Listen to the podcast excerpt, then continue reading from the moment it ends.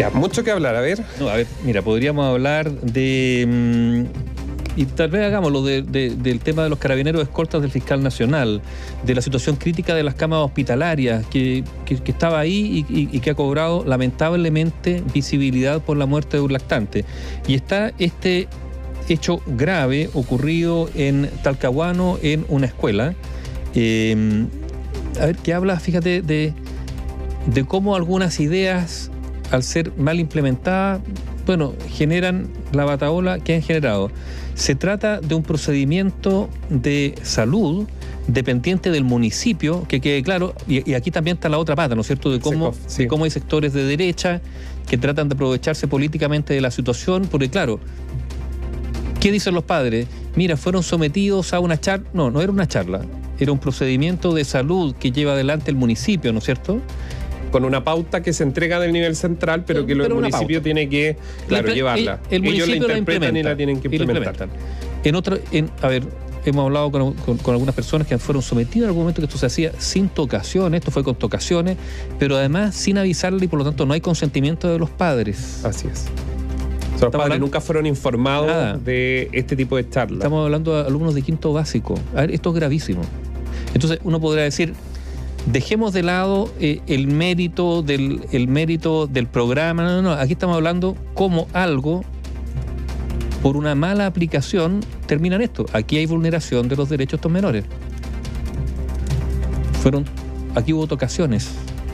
Hubo además sin consentimiento de los padres consultas sobre temas sexuales. Esto es muy grave está también es- ese otro aspecto que tiene que ver con tratar de involucrar aquí, por ejemplo, al Ministerio de Educación, que no tiene nada que ver en esto, absolutamente nada que ver.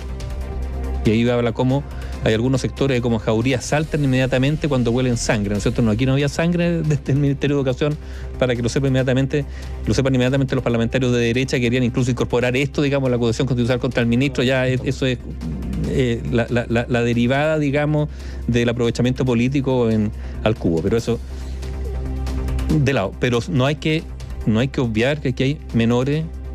Está bien, es talcahuano, se lo decimos a la gente de- de- de- del poder central que a veces mira con tanta distancia y a veces más que eso eh, a, las regiones. No, no, esto ocurrió en Talcahuano y da lo mismo que ha sido en Talcahuano, más grave aún, gente, eh, me- menores de una escuela municipal que fueron sometidos a un procedimiento inaceptable y por lo tanto aquí tendrán que haber responsabilidades.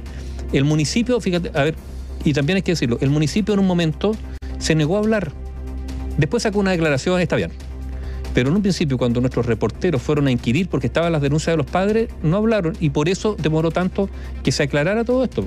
Aquí también hay una responsabilidad en ese plano. Pero los hechos están, las protestas de los padres están y son Y es muy violento lo que pasó. son protestas absolutamente atendibles y aquí alguien tendrá que hacerse responsable. O sea, pregu- preguntarle a un menor que está en quinto básico si han escuchado a sus padres tener. eh, Es muy No. violento. Es muy Pero, violento. Néstor, y no solo pregunta, porque mira, tenemos testimonios de personas que fueron sometidos en algún momento a este tipo de a este, a este programa y le mostraban láminas, le decían usted ha visto esto respecto a su cuerpo. No, ahora fueron toqueteados. Esa es la denuncia que están haciendo. Habrá que probarlo, habrá que investigar, pero ya lo que se ha descrito es grave. Eh, y esto tiene que ver con la mala implementación de determinadas políticas, eh, el poco celo con que a veces se trabaja. Y esto también podría servirnos, Néstor, para hablar qué ha pasado con las camas hospitalarias. ¿Qué ha pasado con este incremento gigantesco de demandas por parte de atención por parte de menores? Está bien, no estamos diciendo que no se haya hecho la pega, pero solo porque muere un lactante nos enteramos que hay traslados aéreos, o sea, hay camas, hay carencia de cama. Da la sensación que esto les pasó por encima a las autoridades. A ver, es verdad que todos los años, todos los años, tenemos víctimas eh, producto Y- y- del y hay- virus incisional y niños, que son muy dolorosos, pero es la realidad. Y como todos los años, Hay- hay estadísticas podría- y números. y uno podría preverlo, ¿no es cierto? Claro, el tema es en consecuencia. Y el tema es que esto se venía por, eh, por eh, médicos especialistas, eh, lo hemos escuchado en los días previos. Incluso hay diferencia, algunos dicen que va a ser el 11 de julio el pic, otros dicen que es antes, pero en fin, se sabe que se está pasando por esto. Aquí en la radio habíamos hablado ya hace, uno, hace 48 horas atrás de que eh, teníamos registro de que la situación estaba siendo más compleja en las unidades de emergencia y de urgencias de los hospitales en nuestro país, pero también en el sector privado. La pregunta es, ¿llega tarde el Ministerio de Salud con la política según lo que dicen en los hospitales, evidentemente. Ahora, ¿qué dice el ministerio? El ministerio dice, mire, nosotros tenemos un plan especial de invierno, que eso lleva o conlleva recursos, que se estaba trabajando en la, porque como todavía está la emergencia, está la alerta sanitaria por COVID, está el trabajo con los servicios privados, pero eh, no se conoce hasta el día de hoy, hasta que revienta esto por lo que pasó, esta, esta desgracia en San Antonio. ¿Puedo decir, Néstor? ¿Mm? Uno da la sensación, a ver, y puede que sea un problema, no sé si la palabra es comunicar, no sé.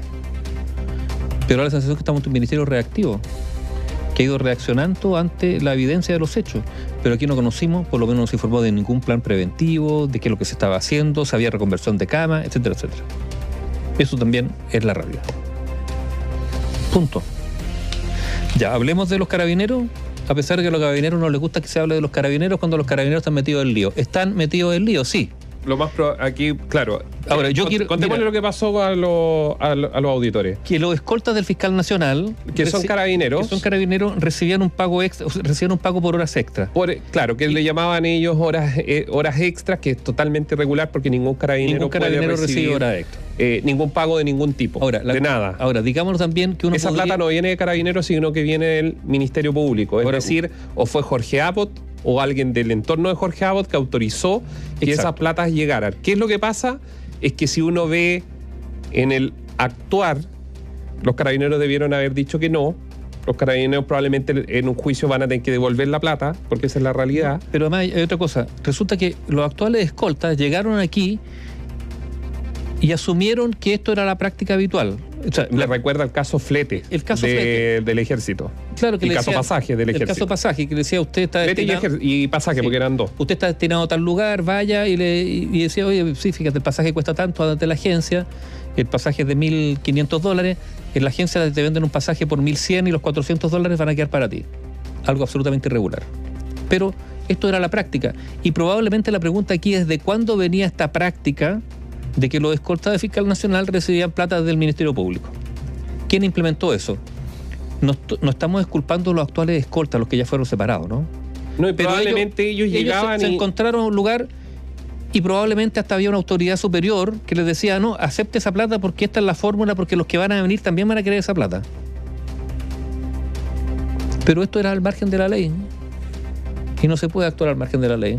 O, particularmente entre quienes están para hacer cumplir la ley. Y si los carabineros dicen que no sabían. y Ministerio, Ministerio Público y Carabineros, porque aquí está la otra pata que también el Ministerio Público el que pasaba esta plata. No, si ahí se tiene que investigar y esto podría llevar eh, algún tiempo y, y podría haber sorpresa, digamos, porque aquí se tiene que identificar. Ahora, un punto a favor de Valencia. Eh, por supuesto, pero sí, se dio cuenta. Él se dio cuenta de que, aquí había una situación y, se estaba dando cuenta el fiscal nacional de hartas cosas.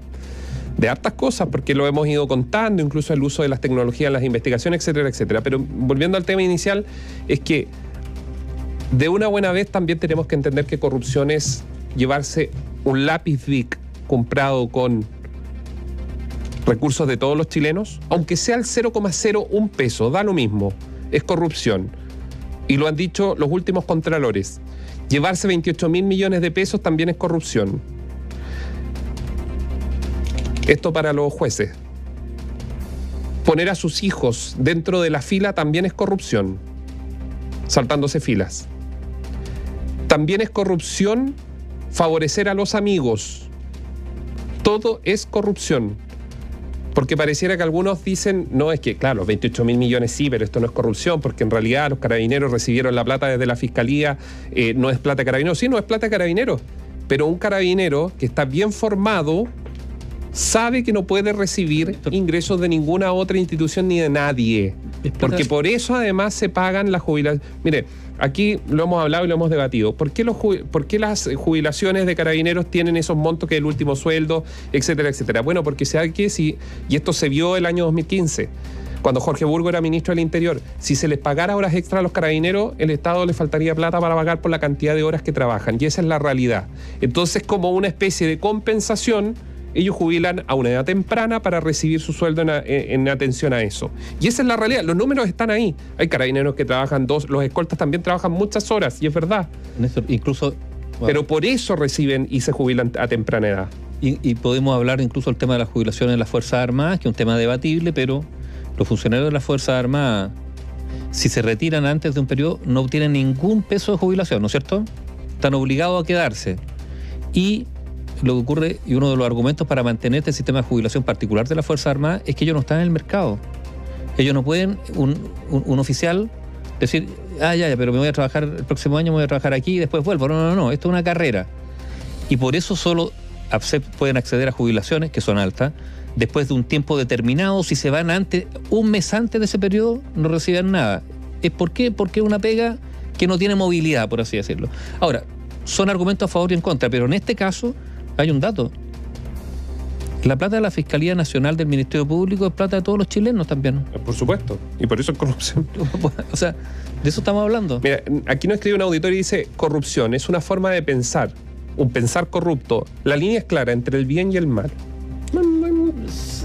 No, es que corrupción es corrupción. Sí, sí, sí, no, Saltarse la fila y beneficiar a un tercero también es corrupción. Lo dijo Ramiro Mendoza, lo ha dicho Jorge Bermúdez muchas veces. La corrupción es un delito. las categorías de bien y mal. las categorías de bien y mal me parecen, me parecen. Es que yo creo que la corrupción religiosa en primer lugar. No siempre puede ser un delito porque también pueden ser falta administrativa, puede ser delito, falta. etcétera, etcétera. pero, tenemos que acostumbrarnos a que corrupción es corrupción. Remitámonos a la legislación. Ahí está definido lo que es corrupción. Eso es, ¿no es cierto? Y otra cosa, toda persona que tiene algún grado, no sé, de, consistencia sabe cuándo se actúa mal y cuándo se actúa bien. También. A veces nos seguirán efectivamente las leyes para saber cuándo se está actuando mal.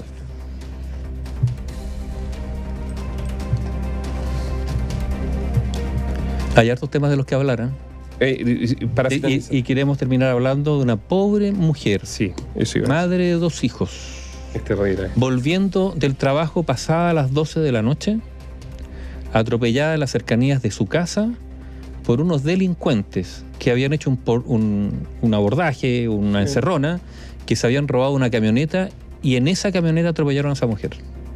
Claro, en medio del tráfago, hoy día también la juraron Consejo Constitucional. Constitucional hay muchas noticias, muchísimas noticias en el día de hoy, sí, y hemos comentado algunas pero no queremos olvidar a esa mujer, hoy día, una trabajadora, madre de, dos hijos, Lisette Gutiérrez Montero, de 41 años, que hoy día, pasada esta madrugada, o eh, iniciándose el día, eh, pasada la medianoche, perdió la vida en Peñarolén, atropellada por estos delincuentes que además dicen que les robaron la camioneta que eran todos menores de edad. Algo está pasando, hay que frenar rápido esto.